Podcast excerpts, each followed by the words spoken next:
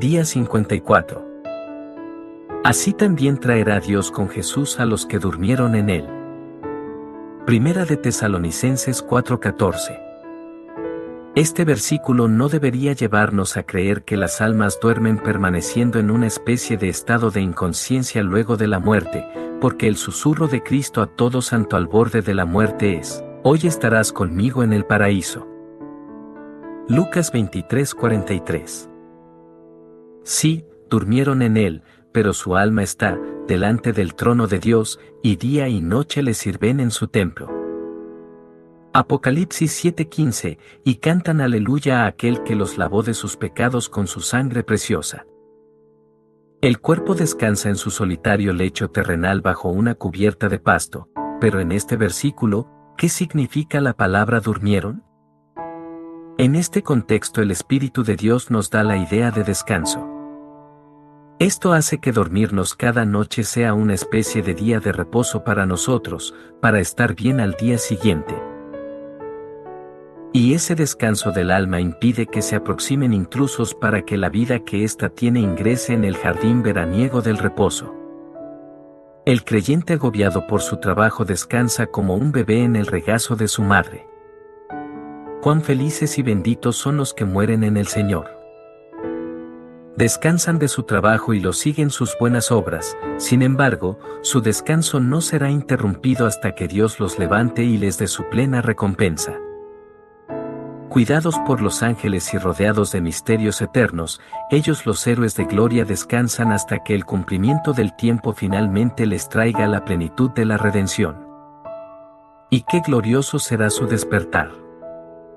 Sus cuerpos fueron al descanso gastados y abatidos, pero no es así como resucitarán. Descendieron a su lecho terrenal con el ceño fruncido, pálidos y sin fuerzas pero resucitarán bellos y glorificados. La mustia semilla, sin forma ni atractivo, se elevará del polvo de la tierra como una hermosa flor. La fría tumba invernal dará lugar a la primavera de la redención y al verano de gloria. Por consiguiente, bendita es la muerte física dado que por medio de ella el divino poder de Dios nos quita nuestra cotidiana ropa de trabajo para vestirnos con ropaje de boda e incorrupción. Benditos son los que durmieron en Jesús. Muchas personas le temen a la muerte pero es algo a lo que los creyentes jamás deben tenerle miedo. Pablo hace que parezca algo tan simple y sencillo como irse a dormir los que durmieron en él. Primera de Tesalonicenses 4:14. Y el Antiguo Testamento nos dice, todo tiene su momento oportuno, un tiempo para nacer y un tiempo para morir. Eclesiastés 3:1-2. Otros pueden decir, no es que le tema a estar muerto, sino al momento de la muerte.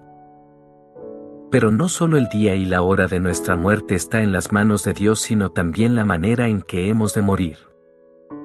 Y aunque sea una partida dolorosa o no, el Señor promete, nunca te dejaré, jamás te abandonaré.